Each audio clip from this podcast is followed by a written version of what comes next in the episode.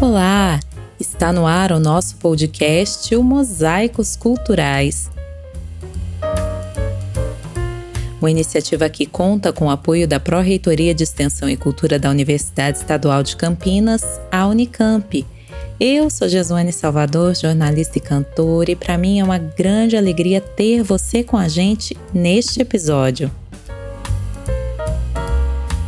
Bom, o objetivo do nosso projeto é ser um canal de difusão das múltiplas faces deste incrível mosaico que compõe a nossa identidade cultural. Portanto, se você deseja saber um pouquinho mais sobre o trabalho daquele artista fantástico, ou se tem algum tema que você gostaria que a gente trouxesse para discussão aqui no programa, envia para a gente a sua sugestão através do e-mail mosaicoscult@gmail.com ou através das minhas próprias redes sociais, no site, Facebook ou Instagram arroba Salvador e vai ser um presente contar com a sua participação no nosso podcast. Bom, e hoje nós temos a alegria de receber ela, que para mim é uma das maiores cantoras e compositoras da nossa música brasileira, cujo trabalho tem penetração internacional, reconhecimento dentro e fora do Brasil, justamente pela imensa qualidade, uma cantora de jazz, de jazz brasileiro. Eu falo da incrível Rosa Passos. Compositora, violonista e cantora baiana, Rosa tem uma carreira de destaque tanto em seu trabalho solo quanto nas parcerias com grandes nomes da música brasileira e mundial. Ao todo são 20 álbuns de uma trajetória aclamada dentro e fora do país e que se destacou em palcos como do Carnegie Hall, do Blue Note, em tours pela América Latina, Europa e Estados Unidos e em homenagens de instituições como a reconhecida Berkeley em Boston. Rosa, seja muito bem-vinda. É um prazer receber você para o nosso bate-papo. Então, já queria agradecer imensamente o teu carinho na recepção do meu convite e a tua presença no nosso Mosaicos de hoje. Olá, Jesuane. É, muito obrigada pelo seu convite, né, participar né, desse projeto de vocês, o Mosaicos Culturais. Alegria toda nossa, minha especial, Rosa, e eu queria que a gente começasse falando da sua trajetória com a música. Desde os primeiros passos, de onde foi que surgiu o teu desejo de se tornar musicista? Bem, a música sempre esteve na minha vida, né? Eu, desde neném, desde bebezinha, porque meu pai sempre gostou de música e teve aquela preocupação de colocar música na educação de todos nós eu sou a caçula de cinco irmãos e desde cedo convivi com a música. Então, aos três anos de idade, eu já sentei no piano sozinha. Minha irmã mais velha estudava piano. Sentei no piano e comecei a querer tocar. E foi assim que a família viu que, que ali estava um talento. Meu pai, eh, meus irmãos, minha mãe. Então eu já fui para a escola de música pequenininha, é, Santa Cecília, a escola de música de Salvador, uma escola super conceituada, e comecei a estudar é, o piano, muito novinha. Com cinco anos eu me formei em, em teoria infantil. Eu é, estudei piano durante alguns anos, né? Na escola de música, tive professora particular e sempre envolvida com música. Meu pai ouvia muito. Eu aprendi, eu aprendi a gostar de jazz, de ouvir o jazz desde pequenininha, porque meu pai gostava muito de jazz, eu ouvia os discos que eram os, os vinis naquela época na radiola músicas orquestradas, Glenn Miller e outros assim, já de pequenininha. Eu escutava os, as músicas, né, os, os, os instrumentais. Então sempre muito envolvida com a música, né? Meu pai ali, todo dia a gente amanhecia o dia já. Meu pai botava um disco para tocar sempre na hora do café da manhã. Eu pequenininho eu lembro disso, eu toda arrumadinha para ir para a escola, mas já estava ali ouvindo música. E eu já sabia, inclusive, sem saber ler, eu já escolhi até o, o disco, o disco que eu queria escutar naquela hora do café da manhã. Eu, eu, pegava o disco, botava na radiola para tocar e meu pai achava aquilo muito interessante, porque eu pequenininha, né? Eu já gostava de ouvir música. Que bacana, Rosa. Eu acho muito legal assim como essa história familiar da gente, né, ou essa vivência mesmo acaba influenciando tudo que a gente vai ouvir e o que a gente vai produzir depois como arte também, né? Eu venho de uma família de músicos também, músicos de Minas, então assim, eu cresci ouvindo muita coisa, sendo, sendo muito influenciada, né? Milton Nascimento, mais tarde Toninho Horta, o trabalho da Bossa Nova, que, que para mim, assim, eu acredito que talvez seja o que mais me marcou, grandes nomes da Bossa Nova, né? Roberto Menescal, Tom Jobim. Meu Deus, para mim o que foi ouvir Tom Jobim pela primeira vez, assim. E tantos nomes, né, do jazz também, cantoras maravilhosas como Edith Piaf, as grandes divas do jazz, tudo isso veio do meu contexto familiar, o meu gosto pelo seu trabalho, por exemplo. Então acho que essas histórias, elas marcam muito, né, o que a gente vai produzir, o que a gente vai fazer mais tarde, o que a gente vai gostar ao longo de toda a vida. E falando sobre esses marcos na história da, da vida da gente com a música, acontece, né, esse ponto crucial na tua vida que foi ouvir João Gilberto e decidir abandonar o piano para se entregar ao estudo do violão. Eu queria que você contasse então para gente, Rosa, o que, que foi que te chamou a atenção no violão, esse instrumento que é muitas vezes até comum na musicalização das pessoas, mas é extremamente difícil, complexo de ser totalmente dominado, né? Bom, a minha história com o João Gilberto foi interessante, porque quando eu tinha 11 anos de idade, a minha irmã mais velha foi assistir um filme que se chamava O Feu do Carnaval. E a trilha sonora desse filme foi João Gilberto. Então foi lançado um, um compacto duplo, João Gilberto cantando a Felicidade e o Nosso Amor. E aí minha irmã comprou esse, esse compacto duplo, levou para casa. Quando ela botou na radiola para tocar, eu vi o mundo parou ali para mim. Eu fiquei extasiada, né? Com aquela. Eu fiquei muito assim, impressionada, é... magnificada, como diz, com aquele som, aquela voz, o violão, aquele casamento do violão com a voz, aquela divisão, aquela delicadeza, sutileza, a dinâmica, a respiração, a dicção. E eu fiquei tão impressionada que eu fiquei ouvindo aquele, aquele compacto duplo no dia que eu.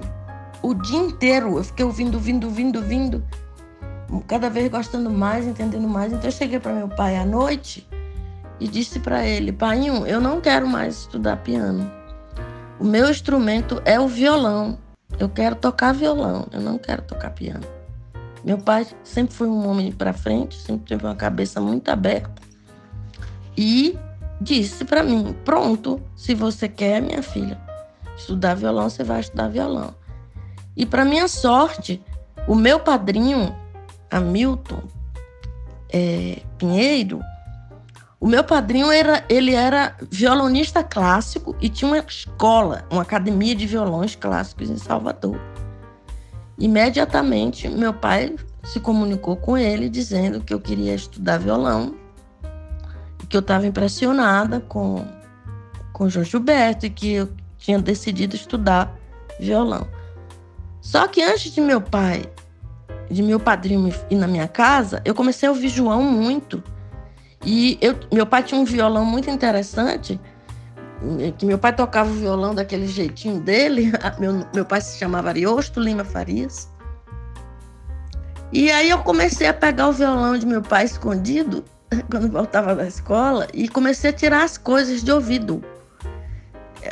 A primeira música que eu tirei ouvindo João Gilberto é, foi O Nosso Amor, de Tom Jobim, que eu fiquei dias e dias e dias ouvindo e tirando criando acordes no violão, já que eu era uma pessoa que tocava, uma menina que tocava piano. Mas a facilidade foi muito grande, Deus foi muito é, generoso comigo, porque eu simplesmente parecia que eu já tocava violão há muito tempo. E o violão, para mim, é, era um instrumento muito especial. É, a complexidade dele, apesar das pessoas acharem que naquela época, inclusive, o meu avô, pai de meu pai, disse: Você vai deixar essa menina tocar violão? Violão é um instrumento de malandro, para você ver a concepção que existia naquela época, né? Meu pai disse: Não, deixa ela tocar. E para mim o violão sempre foi uma coisa linda e mágica. Para nós também, Rosa, esse violão é uma coisa linda e mágica. Aliás, eu fico extremamente assim, tocada e surpreendida cada vez que eu ouço algo que você revisitou, sabe? Porque é impressionante o que você consegue fazer na harmonia, na assinatura vocal, então nem se fala, né? Mas na harmonia, assim, é de impressionar canções como Só Danço Samba, Eu Sei Que Vou Te Amar, que foram infinitamente visitadas, né? Quando você visita, tem uma assinatura muito tua, Rosa. Isso é uma coisa assim, nossa, é, é, é realmente surpreendente, sabe? E passa muito, né, por essa capacidade tão bonita que você traz ao violão, por esse domínio, essa versatilidade no violão. Então a gente agradece seu pai. Eu acho que todas as pessoas que admiram seu trabalho, né, não só no Brasil como fora dele, ficam gratas aí a esse momento em que era super importante que você tivesse esse apoio do teu pai. Um momento como você mesma conta, né, em que a sociedade via de um jeito esquisito a mulher na música e ainda mais a mulher tocando violão e enfim, teu pai te deu esse apoio tão fundamental. Mas falando da sua trajetória, são inúmeros shows, né, Rosa? Dezenas de composições, de parcerias. Só que eu acredito que sempre tem alguns momentos que são extremamente marcantes para o artista, e eu acho muito importante a gente documentar dentro da história de cada processo artístico, né? Quais foram esses momentos que assim fizeram uma fotografia no coração, que realmente fizeram muita diferença? E queria que você contasse para nós na sua trajetória, o que, que você considera que é de extrema relevância para você? Bom, realmente eu tive muitos momentos de felicidade na minha carreira, muitas viagens, é, é, 40 países que eu conheço no total, uma carreira internacional impecável e muito feliz. Mas os meus momentos mais importantes da minha carreira foi quando é, eu fiz o Carnegie Hall so, sozinha, convite do Carnegie Hall, lançando o meu CD solo, o Rosa, que é um disco solo que eu gravei pela Telarc. É, foi um momento mais importante da minha carreira. E eu preciso contar para vocês que meu pai previu esse acontecimento na minha vida, que eu cantaria um dia no Carnegie Hall ele me disse isso quando eu tinha 17 anos de idade, tocando com ele, cantando. Ele disse: Você vai um dia cantar sozinha com seu violão no Carnegie Hall. Pai, nenhum. Não, ele vai sim. Porque você, talento você tem para isso e você vai fazer, você vai cantar. Se não mudar, se continuar essa menina doce, humilde e ter a consciência de que a música é de Deus, você vai um dia, minha filha. Você vai sozinha tocar o seu violão e vai cantar. E aconteceu. E nesse momento, no palco do Carnegie Hall, super lotado, eu agradeci a Deus em primeiro lugar e a meu pai, que nessa época já estava com 91 anos, muito feliz em Salvador, porque era um momento para ele muito importante que a filha dele estava cantando no Carnegie Hall. Outra coisa muito importante na minha carreira foi receber o título de doutora honoris causa em música da Berkeley, que é a maior escola de jazz do mundo. Outro, outro momento muito querido, muito importante, foi conhecer Yo-Yo Ma, o maior violoncelista do mundo, e viajar com ele pelo mundo, lançando o disco que ele fez em homenagem ao Brasil, ao Brasil que se chama Obrigada Brasil. Eu acho que são, esses momentos são muito importantes na minha carreira. São muitos momentos marcantes mesmo, né, Rosa? E eu pessoalmente considero muito marcante para a história da música brasileira o fato de você ter optado na tua discografia em um álbum de estreia com canções próprias, em uma parceria com Fernando de Oliveira, né, uma parceria que perdurou ao longo da tua vida. Então acho que seria muito legal você contar para nós como é que foi a opção por um álbum de estreia de composições próprias. Bom, eu o que aconteceu foi o seguinte, meu primeiro disco autoral foi o Recriação que eu fiz pela Chantecler, que era uma filial da Odeon. E foi a convite de um produtor que gostou muito do meu trabalho, porque eu mandei uma fita para ele, cassete, naquela época, em 79, 78. 78, 79. E ele gostou muito das minhas composições, Luiz Mocazel, daí ele me chamou para gravar um vinil só com composições minhas foi uma época que eu tive que enfrentar as discotecas, a gente nós fomos engolidos, né, pelo movimento de discoteca, mas o que aconteceu foi exatamente pelo fato desse produtor já gostar das minhas músicas e me propor a gravar um disco só com composições minhas. Eu era muito novinha e estava muito é, voltada para mesmo o lado da compositora da instrumentista. Eu não tinha essa coisa de ainda me, me dedicar a ser uma intérprete de outros compositores. E Rosa, já no teu primeiro disco é um banho delicioso de jazz, né? São sketches, swing, a divisão rítmica que é muito sua. É um diálogo assim, mas muito profundo com jazz, né? É uma cantora brasileira, mas de jazz brasileiro a tua história com jazz é muito forte, né? Olha, essa questão de, de swing, de sketch, de visão, dinâmica, isso é uma coisa que eu já, já trouxe comigo. Eu acho que eu sou uma pessoa que eu acredito em vidas passadas, sou kardecista, acredito em reencarnações e já tive essa oportunidade de saber que eu já, já vivi com a música não só essa encarnação, mas eu já fui cantora de ópera, eu já fui pianista clássica, eu já toquei harpa. Então eu acho que eu já trago essa bagagem de outras vidas, né? Com essa oportunidade, mais uma vez, de encarnar como uma musicista, é, uma pessoa que veio com o dom musical, com a missão, que eu digo sempre que Deus me, me deu essa missão e eu pedi a Deus nessa encarnação para vir cantando né? Passar amor para as pessoas com o meu trabalho, que a música não é minha, a música é de Deus. Eu sou apenas um instrumento canalizador da luz divina. E muito privilegiada por isso, por poder ter esse dom que Deus me deu de presente. Então, essa coisa de, da divisão, da dinâmica, do esquete, tudo isso eu trago comigo. Né? E acredito que pelo fato de sempre, desde pequenininha, escutar o jazz, as dinâmicas, sabe? As levadas dos, dos instrumentistas, o fato de escutar as grandes divas do jazz, o fato de ouvir João Gilberto. João Gilberto me ensinou muito. É, essa coisa de não deixar aparecer a respiração, ter cuidado com a dicção, a interpretação, a dinâmica, a leveza. Porque a bossa nova é assim, é um silêncio, né? A bossa nova é um silêncio musical que a gente tem que entender. A bossa nova tem uns intervalos incríveis que só quem, quem entende da bossa nova sabe fazer. E eu aprendi isso com o Joãozinho. E a segunda pessoa que mais me influenciou na vida, aí já vem como intérprete, foi Johnny Metz, que eu amo de paixão, até hoje escuto. É um grande cantor, ele me ensinou, aprendi muito, muito ouvindo Johnny Metz, pela leveza, delicadeza dele e tudo.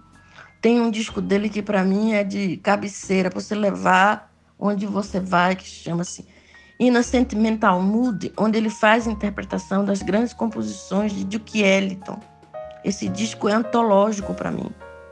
Assim como minhas divas do jazz, que eu estudo e ouço muito, muito, muito. Esse disco do Johnny Madison é maravilhoso, uma interpretação para Inocente Mental Mood assim perfeita, né, de uma delicadeza. Aliás, o que é a obra do Duke Ellington para o jazz, para a história do jazz mundial, né, Rosa? Visitadíssimo. Aliás, algumas das maiores divas do jazz dedicaram trabalhos inteiros a ele, como a própria Ella Fitzgerald, que Eu sou absolutamente apaixonada pelo trabalho da ela. E falando dessas vozes mesmo, né, dessas grandes cantoras, essas vozes que podem e devem ter te influenciado, eu queria saber quem é que você ouve, quem é que você ouviu, Rosa, quais são essas vozes que se tornaram referenciais para você? A minha grande paixão, por exemplo, é Nancy Wilson, que eu amo de paixão e é minha cantora amada de cabeceira. Tem um disco dela que eu ouço muito. A Nancy tem três anos que ela se foi. Foi uma das últimas divas do jazz que se foi. E eu gosto muito de um disco dela chama-se Lush Life. Tenho todos, mas esse é um disco que eu amo muito, muito, muito. E eu aprendi muito ouvindo a Nancy. Gosto muito da Ella Fitzgerald por causa da articulação rítmica dela. Né? A Billie Holiday pela delicadeza e a pequena voz que a Billie conseguia fazer tudo com aquela pequeníssima voz lindíssima, maravilhosa. É, Carmen McRae, gosto muito é, Blossom Deer, demais, grande pianista. É, são tantas, Shirley Horn, é, é, Diane Shure. Se eu for falar aqui, eu, eu, vou só responder todas as cantoras que eu ouço e amo. A brasileira, por exemplo, Elis Regina, gosto muito, mas gosto muito também de Maísa. Maísa era uma grande cantora de jazz não sei se ela tinha noção disso. A minha a Elisete Cardoso Divina, fantástica na dicção, na respiração, na dinâmica. Tanto é que eu fiz um disco em 2011. Eu lancei um disco em homenagem a Elisete, que se chama É Luxo Só. E Clara Nunes, Clara Nunes, grandíssima cantora também. Mas eu tenho mais um apego e um, uma comunicação e referência com as cantoras de jazz. E tem os meus os músicos instrumentistas que eu amo muito, o meu o pianista preferido, Bill Evans, é, que para mim eu sempre digo nas minhas masterclasses que o piano é um instrumento muito próximo à voz e que é bom as cantoras ouvir sempre instrumentistas escutar um, um disco instrumental de, de, piano como Bill Evans, Oscar Peterson, Art Tatum, Kenny Barron. Eu fiz um show com o Kenny Barron, né? Em, em 2016, é, no Lincoln Center, na sala Apple Room, Apple Room, aliás. É, os 100 anos do jazz, eu fui convidada, a única cantora brasileira convidada a comemorar os 100 anos do jazz em 2016. E eu fiz esse show com Kenny Barrow, Paulo Paulelli, meu baixista e filhote do coração, e violão. Então eu tô sempre ligada mais no jazz, no jazz, no jazz e por isso eu descobri uma fórmula de usar a música brasileira, de tanto ouvir o jazz, fazer uma música sofisticadamente brasileira, sofisticadamente simples, não simplesmente sofisticada, mas com uma conotação jazzística, sem perder a brasilidade. Por isso, é, eu estar sempre nos maiores festivais de jazz do mundo, nas temporadas de festivais de jazz do mundo, como na Europa, Estados Unidos, né? Sempre estar na América Latina, pelo fato da minha música, do meu trabalho ter essa conotação jazzística, é, sem perder a brasilidade. Você começou falando a respeito de Nancy Wilson, Rosa, e automaticamente já começou a tocar aqui dentro do meu coração a interpretação dela de Someone to Watch Over Me. E eu fiquei pensando né, em como uma interpretação de entrega ela perdura dentro da gente, né? Ela se torna realmente atemporal. E aí me vem ao coração também uma afirmação sua que é recorrente em que você diz que acredita que está a serviço da música. Então, pensando justamente a respeito do músico na sociedade, do impacto do trabalho de um músico, de um cantor na sociedade, eu queria que você contasse para nós o que, que é para você o significado dessa afirmação, estar a serviço da música. Eu, no meu comportamento como, como musicista, é, eu digo que eu vou, estou a favor, eu estou a serviço da música. Eu, o ego fica lá longe, porque a música não me pertence, pertence a Deus. Eu sou, como eu disse, um instrumento canalizador da, da luz divina. Eu sou uma privilegiada por ter essa, essa percepção e por ter essa consciência de que a música não é minha, é de Deus. Só que muitos artistas, o que preocupa é o ego. A maior parte dos músicos, não são todos, mas, por exemplo, a área, por exemplo, de de ópera, de música clássica, isso tem muito a ver com isso. As pessoas têm um, um ego muito na frente, assim como outros artistas. Eu vejo, eu não vejo muito isso é, no mundo do jazz. Eu não vejo, eu vejo as pessoas assim, são muito os, os americanos, por exemplo. Eu convivo com grandes músicos amigos americanos que são muito pessoas muito unidas e assim são muito queridos, são diferentes dos meus colegas aqui no Brasil. A música brasileira, o, o, o que eu vejo de, de união na música, na música do Brasil são os sertanejos. Eles são muito unidos, querem bem, se ajudam uns aos outros. Eu não vejo isso na música brasileira. Não é música popular brasileira, não, porque eu falo assim, a música brasileira de qualidade. Que a música popular brasileira, para mim, já é outra coisa. É uma mistura de vários ritmos, né?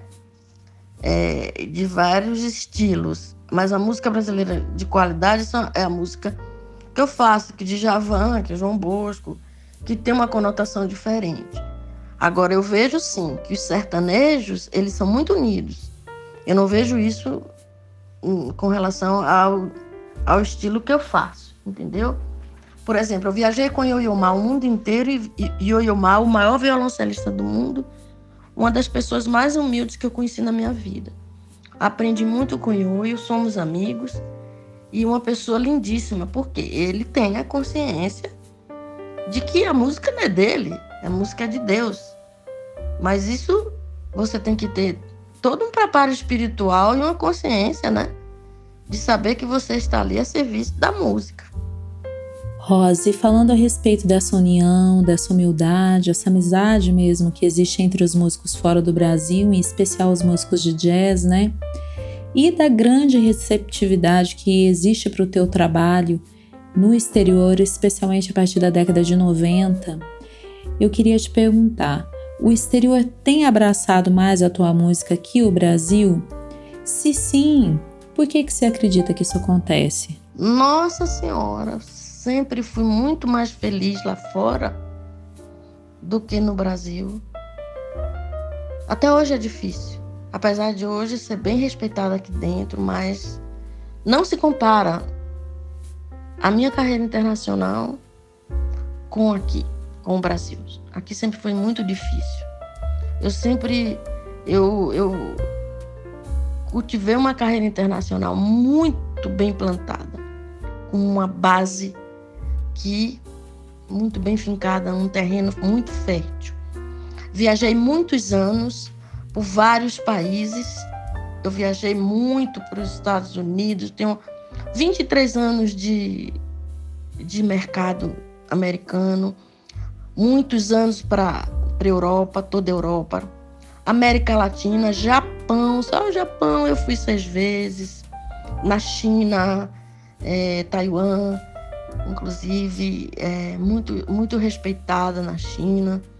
Tem uma carreira internacional com muito orgulho, muito bem fincada, muito bem exibida. Sempre que faço algumas coisas, é, sempre sai nos melhores jornais. Eu tenho apoio de, da imprensa internacional. Quando vou me apresentar em Nova York, tem o The New York Times, tem, tem a revista York, The New York. É, às vezes críticos de música que vêm de Los Angeles, de Washington, de Chicago, Chicago Post, vários jornais, várias revistas, é, a Billboard, são muitas revistas americanas, inclusive, que vão me assistir. Quando eu fui fazer o Carnegie Hall sozinha, eu dei várias entrevistas para várias revistas, jornais, entendeu? Assim, sempre muito bem recebida, respeitada. Olha, agora mesmo eu estou é, a Dinamarca vai lançar um show meu quando eu me apresentei há 20 anos atrás, julho de 2011. É, era a terceira vez que eu fazia o Jazz House, uma casa de jazz respeitadíssima em Copenhague. Só os grandes do jazz se apresentavam nessa casa.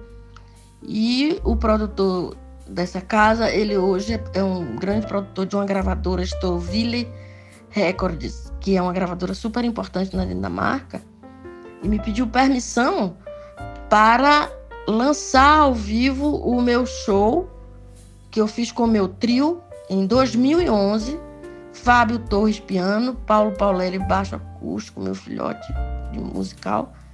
Celso de Almeida, um show que eu fiz em 2011 com quatro bis. Vai ser lançado esse disco agora no começo do ano. Na Dinamarca e no mundo inteiro vai ser distribuído, tanto físico como digital. Olha só, quando a gente faz um trabalho de qualidade, a música do coração, como eu sempre digo, o trabalho torna-se atemporal. Então esse disco vai ser lançado agora no começo do ano no mundo inteiro, né? É, isso não acontece no Brasil. De eu fazer um disco ao vivo e é, uma gravadora se interessar e, e querer lançar ao vivo. Tem um disco que eu fiz ao vivo é, no Uruguai, fazendo uma turnê pelo Uruguai. Então, quando eu passei por Carmelo, foi gravado ao vivo e houve um interesse da Biscoito Fino, quando eu era da Biscoito Fino, que foi lançado é, Rosa Passos ao vivo. Mas aconteceu uma coisa assim, que 20 anos depois, é, haver o interesse de um trabalho meu ser lançado, como se fosse atual, isso não existe no nosso país. Mas eu sou muito feliz com a minha carreira. Eu acho que eu cheguei longe, mais do que muito artista brasileiro famoso, entendeu? No meu, do meu jeitinho, no meu silêncio, sem fazer estardalhaço, nem nada. Eu fui conseguindo fazer uma carreira muito bem fincada. Tenho amigos no mundo inteiro, músicos amigos famosos no mundo inteiro que gosta, a gente se comunica e a gente quer tocar junto, entendeu? Ron Carter, por exemplo, já combinamos um tempo atrás de fazer de repente outro disco, nós dois. Kenny Barron também, para a gente fazer um disco que ainda não fizemos, e outras propostas de músicos grandes amigos da gente se, se reunir. Tenho feito vídeos agora com essa pandemia, com vários amigos músicos de várias partes do mundo os meus músicos, meus vídeos sozinha, que eu faço com violão. Inclusive, eu sou a pioneira em fazer vídeos. Todo final de semana sempre fiz, há 10 anos atrás. Sempre me dediquei a fazer um vídeo um sábado, outro no domingo, para os meus fãs, como um carinho, entendeu? Um vídeo sem nenhuma pretensão. Hoje em dia você vê muita gente fazendo é live, live, live. Não gosto de live. Acho que todo mundo quer aparecer, é uma necessidade, é uma agonia. Termina assim, a, a música, que é a coisa mais importante, fica para trás, porque o, o que é esse momento que a gente está vivendo? É uma pandemia, então o que, o que, é, o que há de melhor para você poder passar para as pessoas se você tem esse, essa ferramenta na mão? A música.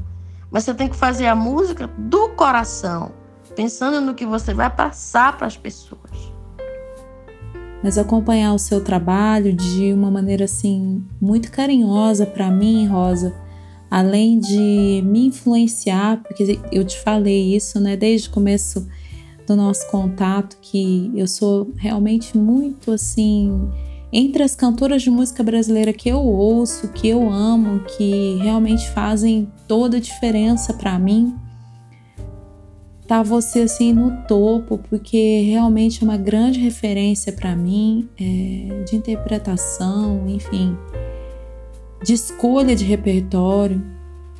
Eu acompanho muitos teus vídeos no Instagram, sempre estou acompanhando tudo que você produz nesse sentido e é sempre maravilhoso.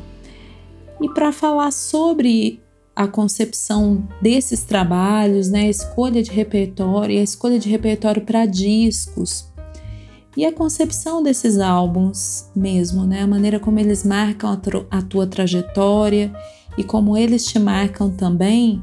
Eu queria que você contasse para nós, Rosa, se nessa discografia tão especial existem álbuns que foram mais marcantes para você ou algum que de repente fez uma diferença muito especial. Que você contasse um pouco da história da concepção dos álbuns e de como eles marcaram a sua trajetória para você? Bom, com relação aos meus álbuns, o que eu posso dizer é o seguinte: cada álbum, para mim, tem uma, é, é, significativo. Eu não tenho assim como dizer, é, assim, ah, esse foi mais, mais marcante, aquele. Não sei, eu acho que de repente, assim, o que eu posso dizer é que o Rosa foi um, um CD marcante porque eu recebi o convite é, do Carnegie Hall para lançar ele lá no Carnegie Hall, que era um CD solo, sozinha, né? Aí eu acho assim que o, o Rosa tem uma importância muito grande na minha vida por isso. É, o Amorosa também tem uma importância muito grande porque eu fui convidada pela Sony Classical, que é uma gravadora de música clássica, pelo fato de eu ter gravado com o Yoyomar, na época, o Obrigado Brasil, o presidente da Sony Classical me convidou para fazer um disco em homenagem a Gilberto, o Amoroso. E aí eu fiz o Amorosa, foi um momento também muito mágico na minha vida e de muita responsabilidade fazer um disco em homenagem a Joãozinho e, e teve momentos má, mágicos na gravação porque teve a participação e arranjo do grande maestro Jorge Calandrelli, meu grande, querido, amicíssimo e querido maestro.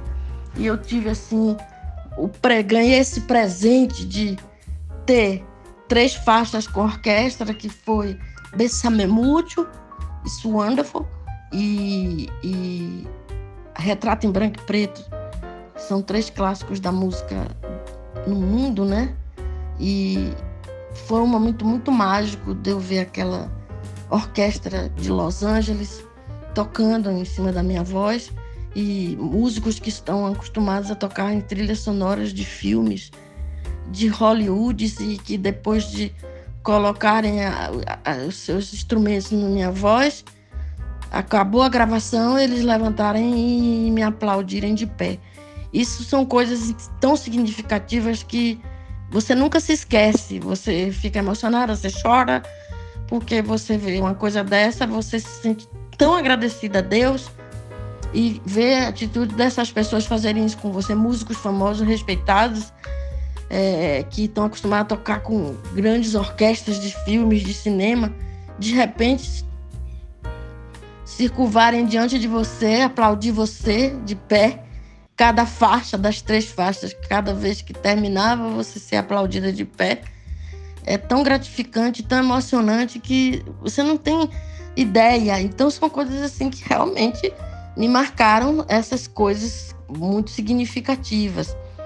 E o Romance, que é um disco que foi considerado entre os melhores discos dos últimos 20 anos, na época que ele saiu, que foi também a minha gravadora Telarc, entre os, entre os, é, nos últimos 20 anos foram selecionados uns 8 ou 10 discos entre os melhores discos de, de jazz dos últimos 20 anos.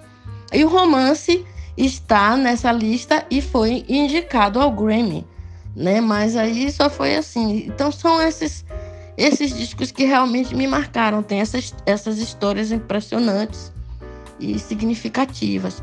E o romance é um disco que as pessoas escutam, ele, ele é muito indicado para as escolas de música, por exemplo, a Berkeley, os professores de canto lá, os alunos, eles indicam muito o romance, o meu disco romance, para estudo de voz, de interpretação, porque é um disco que eu gravei só baladas brasileiras, né?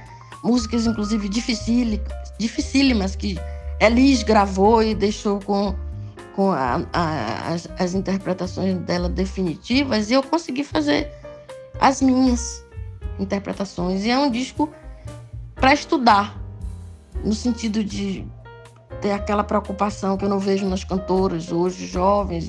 É difícil um cantor, uma cantora se preocupar e não deixar aparecer a respiração. É uma coisa que eu bato muito na tecla, assim, não deixe a respiração aparecer, nem em shows, nem em discos, porque isso incomoda, isso é feio. A respiração você tem que ter um intervalo de uma palavra para outra, você fazer um, um, um, ter um processo de respiratório interior, de você dizer a palavra e não deixar aparecer a respiração. Mas isso é uma questão de estudo, de você se dedicar, isso tem que estudar.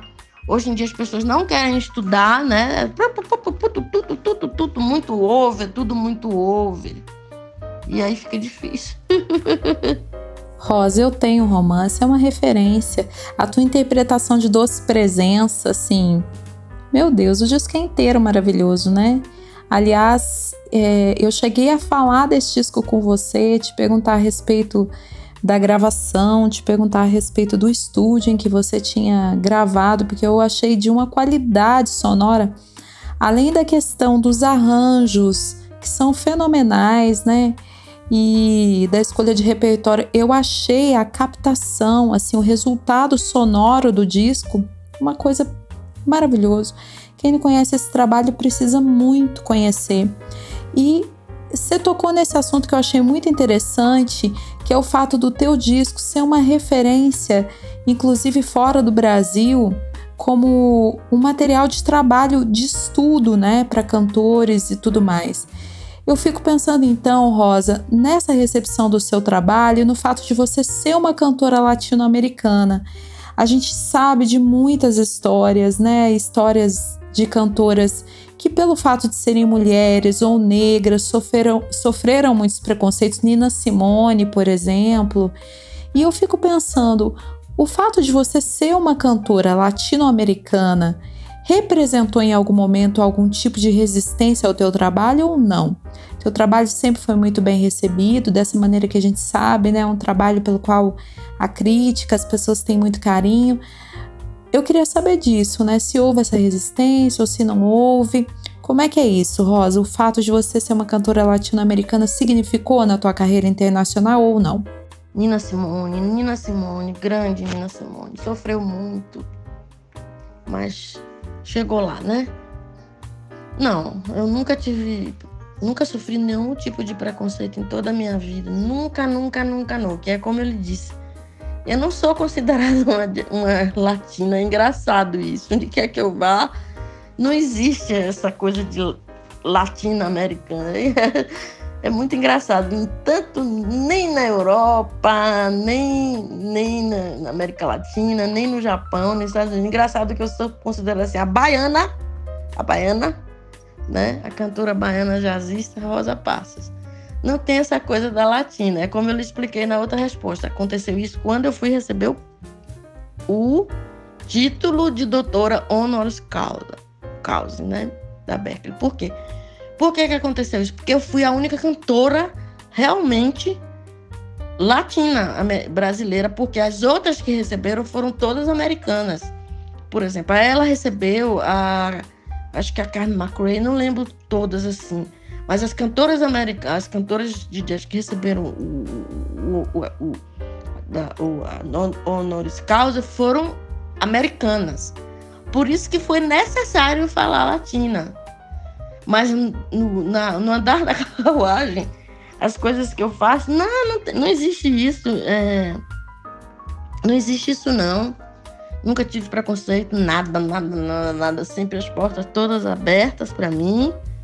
E nada, graças a Deus. Graças a Deus. Muito bem recebida, muito bem recebida. E já tenho até convites para voltar para Europa, Estados Unidos, América Latina quando acabar essa pandemia. eu só preciso ficar bem, que eu preciso operar meu joelho esquerdo. Eu operei meu joelho direito, que eu estava sem com problema de cartilagem há anos, aí tive que operar, fiquei quietinha, vou ter que operar o esquerdo, depois volto às ativas e tenho certeza, minha flor, que vai ser muito mais lá fora do que aqui nesse nosso país.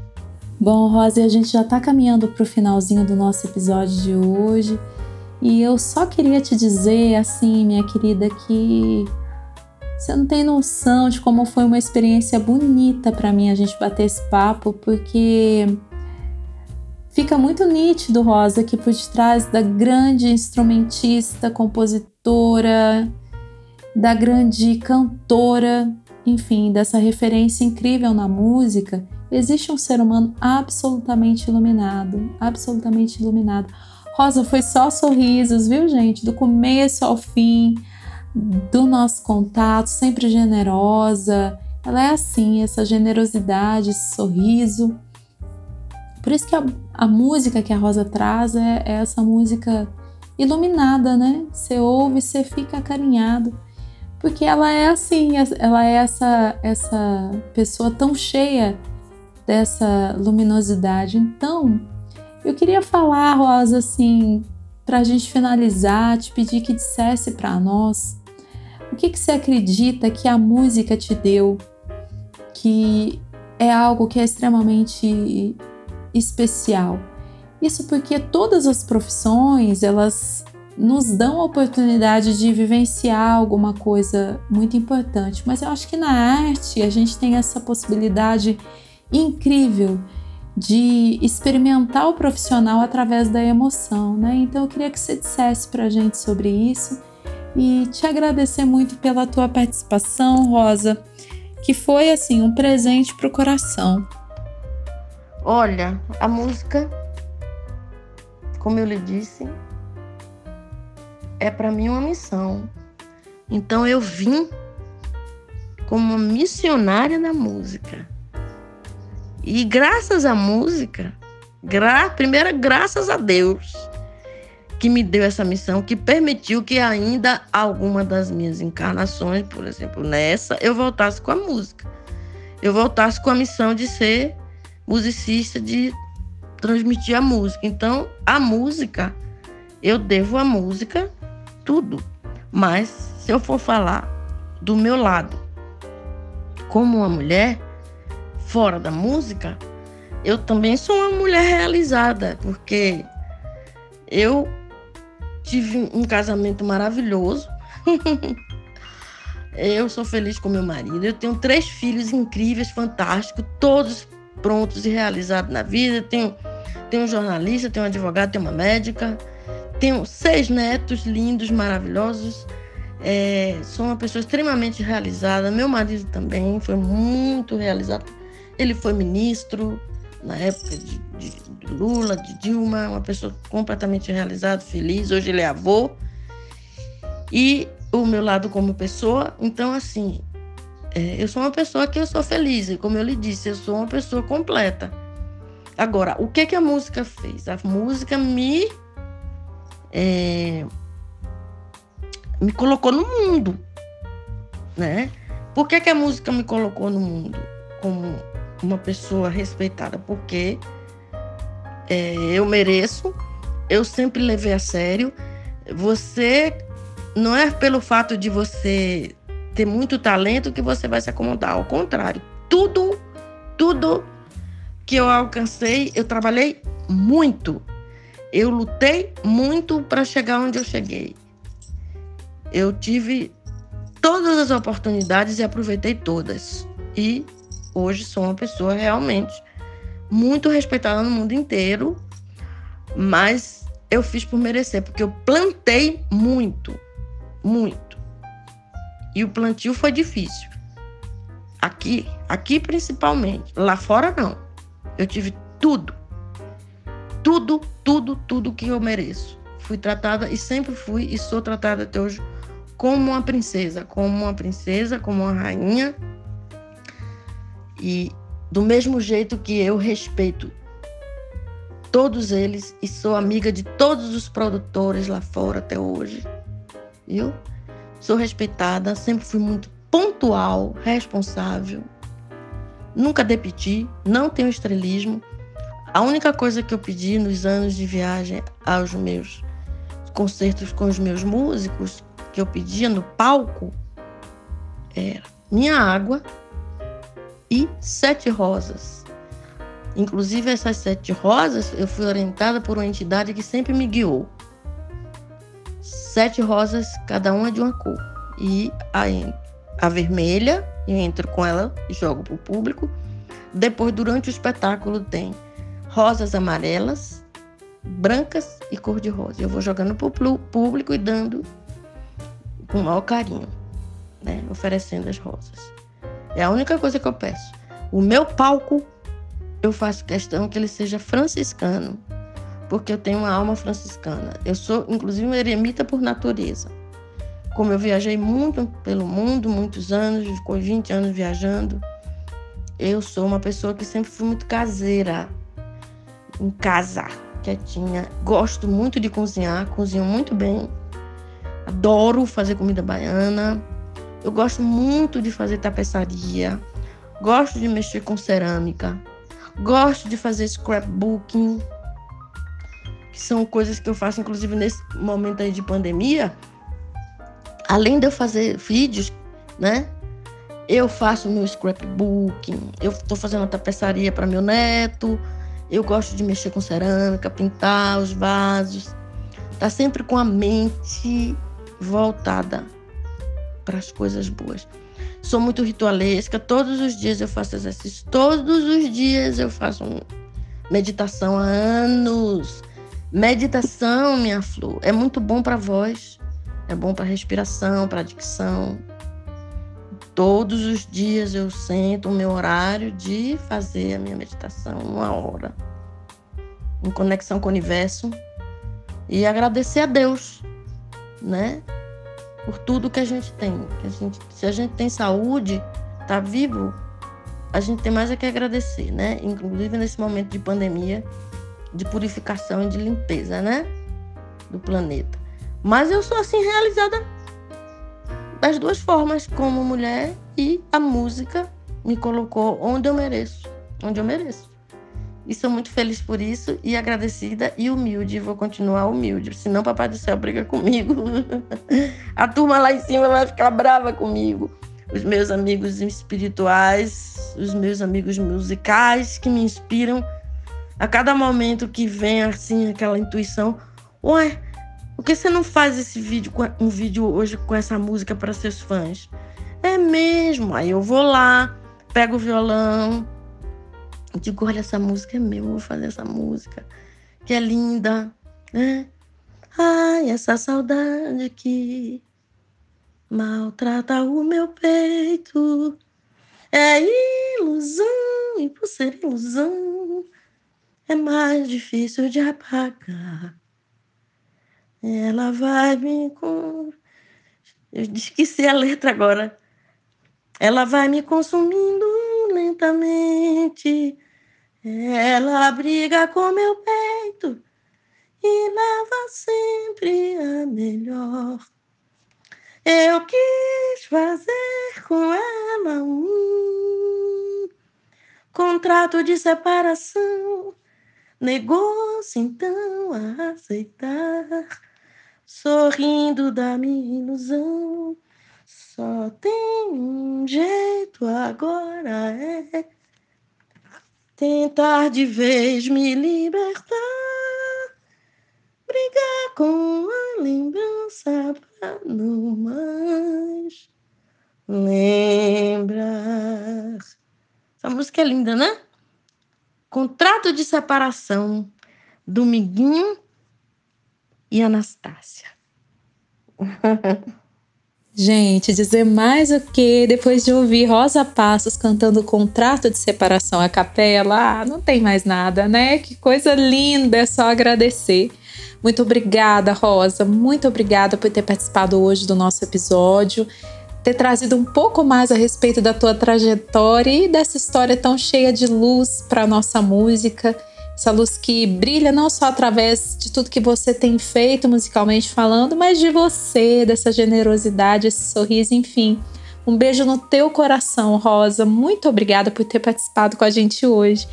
E dizer a vocês que estiveram conosco até agora, né, nos ouvindo nesse episódio, muito obrigada também Compartilhem esse episódio que ficou tão bonito, né, gente? Essa história linda da Rosa. E nos enviem sugestões, se existe um artista que vocês acham que a gente poderia contar um pouquinho da história, convidar, enfim. Enviem para nós as suas sugestões, que vai ser bom demais contar com a participação de vocês. Um grande beijo no coração de todo mundo e a gente se encontra no próximo episódio.